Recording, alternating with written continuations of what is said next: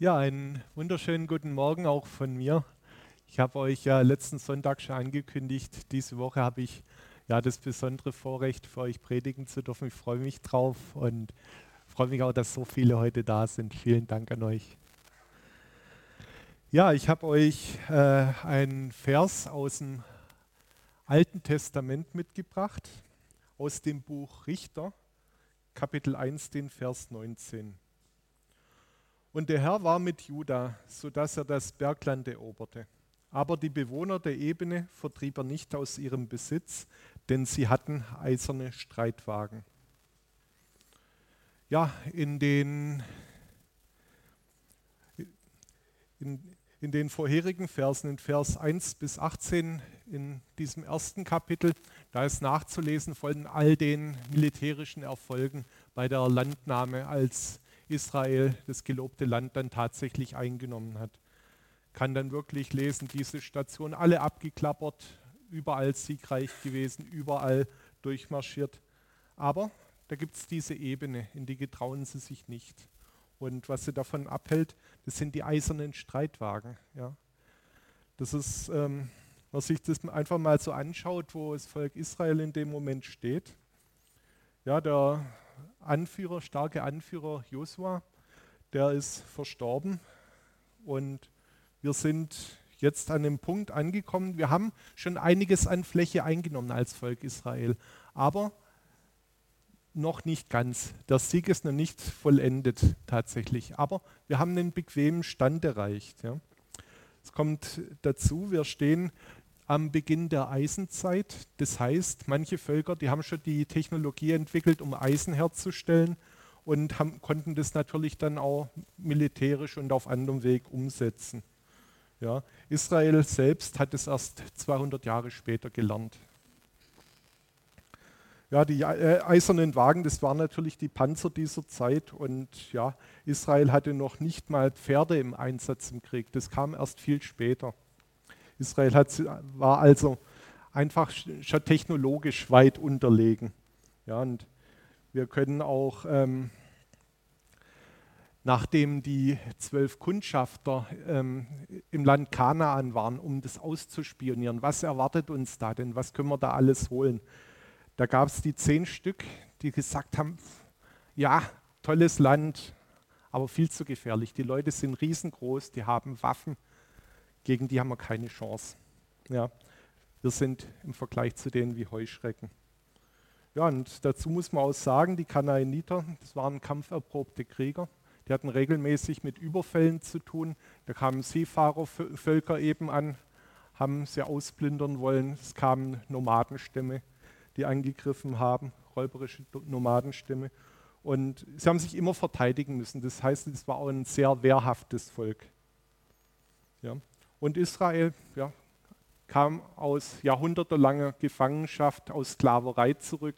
Militärische Ausbildung hatten sie nicht. Und grundsätzlich war das Volk Israel ein Volk aus Farmern und Hirten. Also aus menschlicher Sicht ist es vollkommen nachvollziehbar, dass man sagt, nee, auf sowas lässt man sich nicht ein. Ja? Die haben eine bessere Technologie, die sind ausgebildet, die sind uns körperlich überlegen. Da haben wir gar keine Chance. Ja? Warum soll man das überhaupt versuchen? Aus menschlicher Sicht muss man sagen, ja, haben Sie recht. Dennoch, ja, im Bergland hat es funktioniert. Ja. Im Bergland waren sie siegreich, da kamen sie von Sieg zu Sieg. Sie waren auch da technisch, militärisch, körperlich weit unterlegen. Und nach menschlichen Ermessen hätte das nie gereicht, dort auch den Sieg davon zu tragen. Sie sind dennoch gelungen mit Gottes Hilfe, weil sie auf Gott vertraut haben. Ja. Und ja, auch der Widerspruch in die, in die Ebene einzuziehen, die Ebene einzunehmen, der zeichnet sich schon lang vorher ab. Wir können in Josua 17 lesen, dass ähm, sich da einzelne Stämme beklagen, sagen, naja, wir haben nicht viel Fläche bekommen, ja? wir sind ein großes Volk, ja, aber das, das wird uns da zu eng, da gibt es Wald und Berge.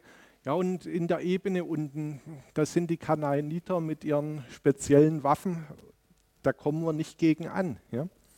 Und äh, Josua reagiert damals schon drauf. Man kann es nachlesen in Josua 17, Verse 17 bis 18. Da sprach Josua zum Haus Josef, zu Ephraim und Manasse: Du bist ein zahlreiches Volk und hast eine große Kraft. Du sollst nicht nur ein Los haben, sondern das Bergland soll dir gehören. Wo der Wald ist, den rode dir aus, und die Ausläufer des Waldes sollen dir gehören. Denn du sollst die Kanaaniter vertreiben, auch wenn sie eiserne Streitwagen haben und mächtig sind. Ja? Also das war tatsächlich vorher schon ein Thema, lang vorher, ja? dass, dass da eben so eine gewisse Furcht bestand. Aber, aber der Josua, der steht da voller Vertrauen da und sagt, nee, das können wir schaffen. Ja? Und man kann auch so rauslesen aus dem Text, das ist so mein Eindruck. Also er, er ist da ein Stück weit empört über sein, sein Volk, dass die so eine Haltung einnehmen und sagen, äh, da trauen wir uns nicht. Ja? Er spricht es eben ihnen zu mit dem ja, großen Ausrufezeichen hinten dran. Und ja, warum kann er das? Weil er sich auf Gottes Verheißungen stellt. So haben wir, ja, ich habe jetzt drei Stück rausgesucht. Es gibt noch viel mehr, aber ich habe jetzt drei, die für mich da eine besondere Aussagekraft auch haben. Das ist aus fünften,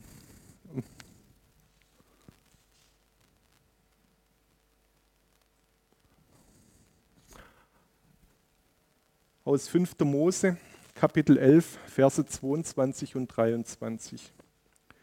Denn, denn wenn ihr dieses ganze Gebot, das ich euch zu tun gebiete, getreulich haltet, dass ihr den Herrn, euren Gott, liebt, dass ihr in allen seinen Wegen wandelt und ihm anhängt, so wird der Herr alle diese Völker vor euch hertreiben, sodass ihr Völker aus ihrem Besitz verdrängt, die größer und stärker sind als ihr. Ja? Da bekommen sie es tatsächlich schon verhießen. Ja? Und es gibt drei Bedingungen. Liebt Gott, wandelt in seinen Wegen, vertraut ihm. Ja? Das sind die drei Bedingungen, die Gott dafür stellt. Wenn die drei Bedingungen erfüllt sind, ist Gott auf dem Weg mit ihnen. Ja? Der hat den Weg vorgezeichnet. Und das, das können wir noch intensiver rauslesen aus dem gleichen Buch, auch dem fünften Buch Mose, Kapitel 31, Verse 7 und 8. Und Mose rief Josua und sprach zu ihm vor den Augen von ganz Israel, sei stark und mutig, denn du wirst mit diesem Volk in das Land kommen, das der Herr ihren Vätern zu geben geschworen hat. Und, und du wirst es ihnen als Erbe austeilen. Der Herr aber ist es, der selbst vor dir hergeht.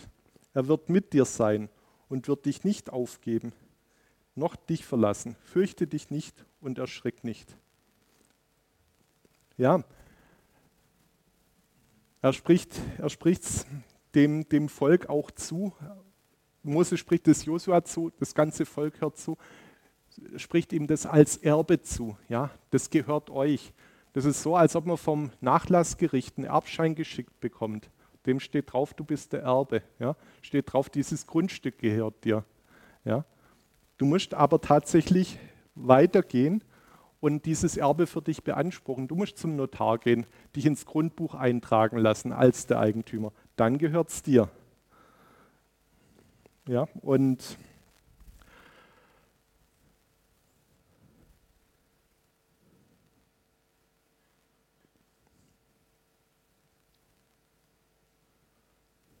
Ja, und so könnten sie dieses Erbe antreten. Und da, da eben auch die Zusage, ich werde dich nicht verlassen, fürchte dich nicht und erschrick nicht. Und damit nicht genug, es gibt noch eine viel eindeutigere Zusage. Das lesen wir in Josua 1 im Vers 3. Gott spricht, jeden Ort, auf den eure Fußsohlen treten, habe ich euch gegeben, wie ich es Mose verheißen habe. Das Interessante an dem Satz ist tatsächlich hier die, die Grammatik, die verwendet wird. Erstmal auf jeden Ort, wo eure Fußsohlen treten. Das ist die Gegenwartsform.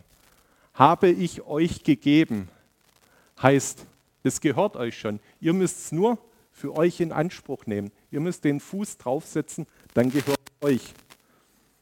Ja? Es gibt also keine Einschränkung. Gott sagt nicht, ihr werdet siegreich sein, wenn ihr ungefähr gleich groß seid wie eure Gegner. Ihr werdet siegreich sein, wenn sie ein bisschen weniger Waffen haben, als ihr es erwartet. Ja, sagt er so nicht. Er sagt nicht, es liegt jetzt dran, ob die jetzt eine, eine neue Technik einsetzen können oder nicht, ob sie stärker sind. Das alles zählt gar nicht.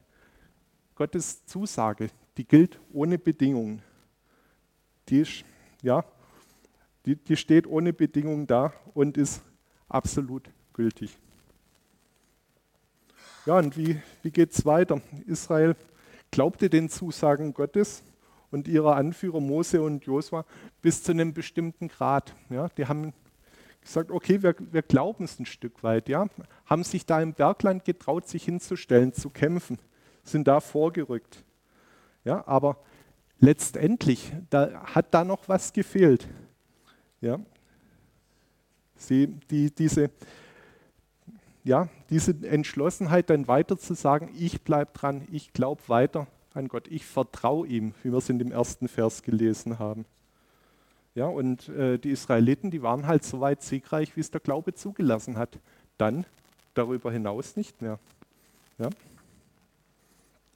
Und im Bergland, da haben sie es ja gelernt, sie waren siegreich. Ja, sie hatten die gleichen oder, oder ähnliche Voraussetzungen für einen Sieg wie in der Ebene auch, aber dort haben sie sich getraut, da hat es funktioniert. Ja, und was war dann die Folge davon? Ja, es war eine Resignation, Abfinden mit dem Erreichten. Ja, Bergland ist jetzt ein bisschen eng, aber wir sind doch, ja, wir passen doch hin irgendwie. Wir sind Farmer. Die Ebene wäre jetzt besser zu bewirtschaften. Da haben wir Zugang zu Wasser, da hat der Boden eine bessere Qualität. Da habe ich nicht mit Erosion zu kämpfen, dass der fruchtbare Boden weggewaschen wird.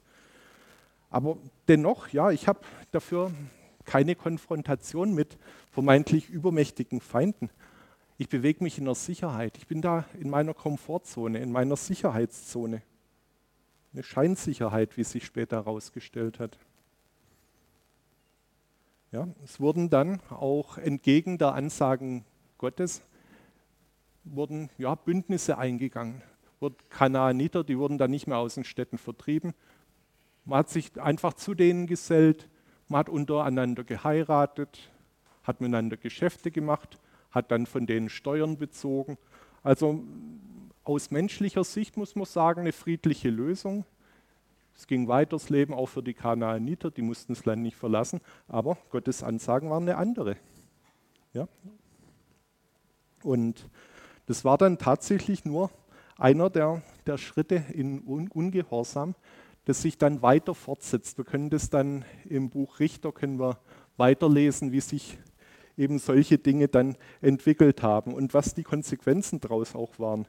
Ja, das Volk ist immer unter seinen Möglichkeiten geblieben für lange Zeit und haben eigenen Möglichkeiten für Generationen nicht genutzt.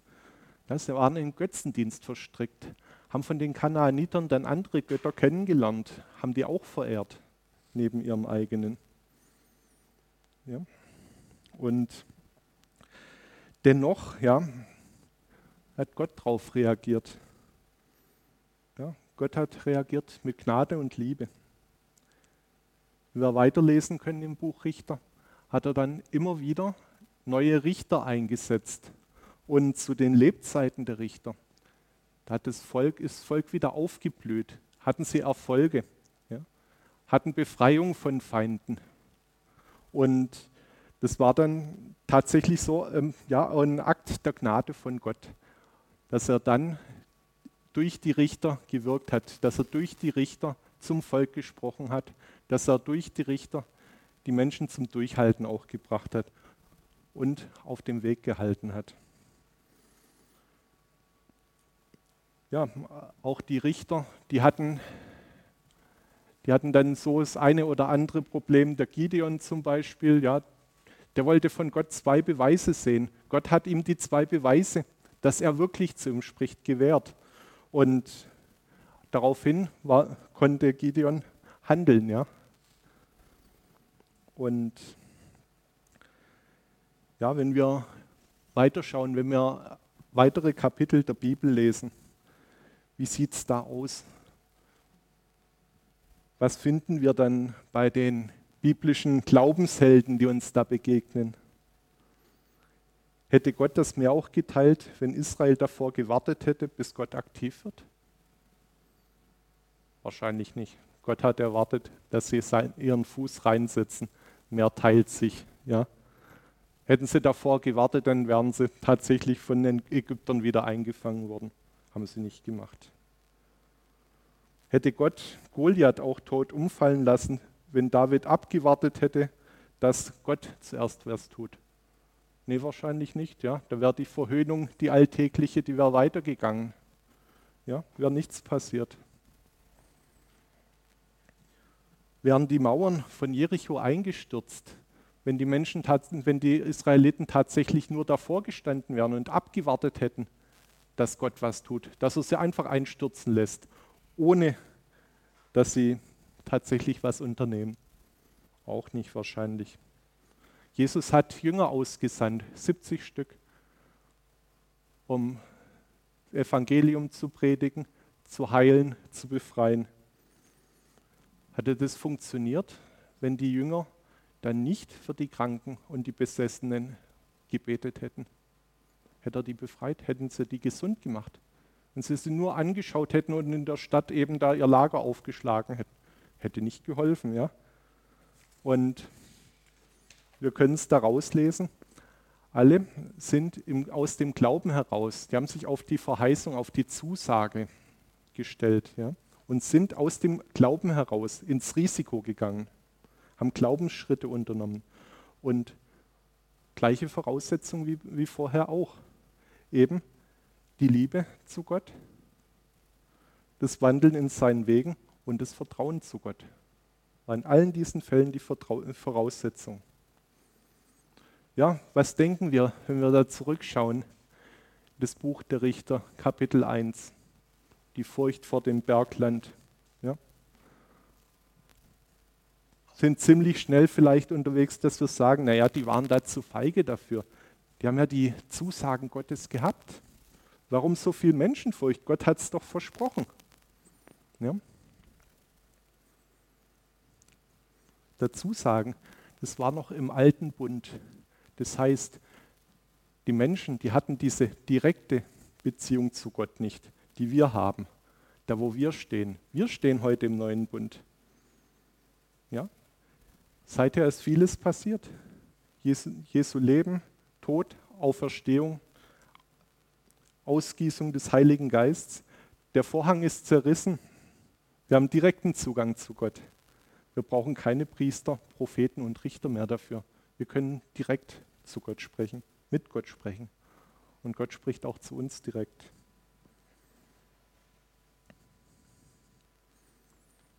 Ja, da stellt sich für uns die Frage, wo sind unsere eisernen Streitwagen? Wo gibt es die in unserem Leben? Wo haben wir Gottes mächtiges Eingreifen erlebt und wo geraten wir trotzdem im Glauben an unsere Grenzen? Ist es vielleicht die tolle Idee, um die ich gebetet habe, ja, die ich meinen Kollegen vorgetragen habe, die dann zustimmen, sagen, ja, tolle Idee, aber mein Glaube der führt vielleicht nicht so weit, um, um mich so weit freizusetzen, dass ich sage, ich gehe zu meinem Vorgesetzten, spreche mit dem noch. Ah, der hat heute schlechte Laune, den lasse ich lieber aus. Ja, ein Streitwagen, der da im Leben steht. Hm? Oder Gott hat mich geheilt, hat meinen verstauchten Finger geheilt, nachdem für mich gebetet wurde. Glaube ich dann tatsächlich auch an die Heilung meiner inneren Organe? Oder bewerte ich das aus menschlicher Sicht anders? Sage ich dann vielleicht, naja, das war vielleicht einfach so ein Finger, das ist vielleicht weniger kompliziert als ein Herz oder eine Leber oder eine Niere. Für Gott ist es das Gleiche. Ja? Es macht für Gott keinen Unterschied. Ja? Oder ich habe einem Nachbarn von Jesus erzählt. Er hat in dem Moment hatte Jesus angenommen als sein Herrn und Erlöser.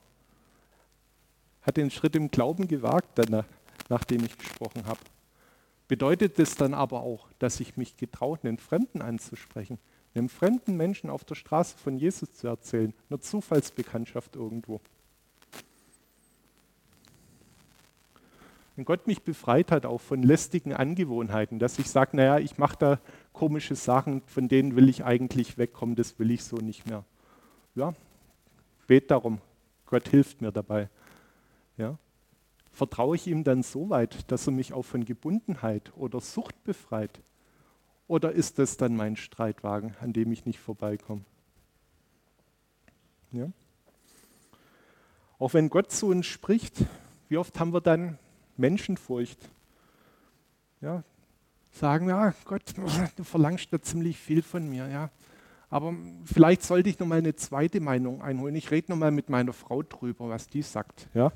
Solche Dinge, das machen wir, ja. Wir setzen unser Vertrauen dann auch in Menschen, ja. Und statt dem Gottvertrauen, das wir brauchen, suchen wir auch unser Selbstvertrauen, ja. Unser Vertrauen in uns selbst und natürlich aus der Menschenfurcht heraus wollen wir natürlich auch unser Umfeld mit einbinden und von unserem Umfeld bestätigt werden. Ja? Und unsere Entscheidungen, die werden dadurch auch beeinflusst.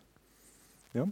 Da schaut man ganz anders zurück auch auf diese Erlebnisse, die, die dann das Volk Israel hatte, ja? wo sie sich nicht getraut haben. Wir haben ganz andere Voraussetzungen, wir haben bessere Voraussetzungen. Wir haben einen Heiligen Geist bekommen. Wir haben den direkten Zugang zu Gott. Aber machen wir so viel anders? Ja? Schaut in euch rein. Wir haben alle im Leben unsere eisernen Wagen. Das sind deine persönlichen. Wo getraust du dich noch nicht aus sicherem Bergland hinaus? Was hindert dich, mit Gott gemeinsam die Ebene einzunehmen? In welche Lebensbereiche hat Gott bei dir schon reingesprochen? Du hast erste Siege gehabt und bist dann nicht weitergegangen.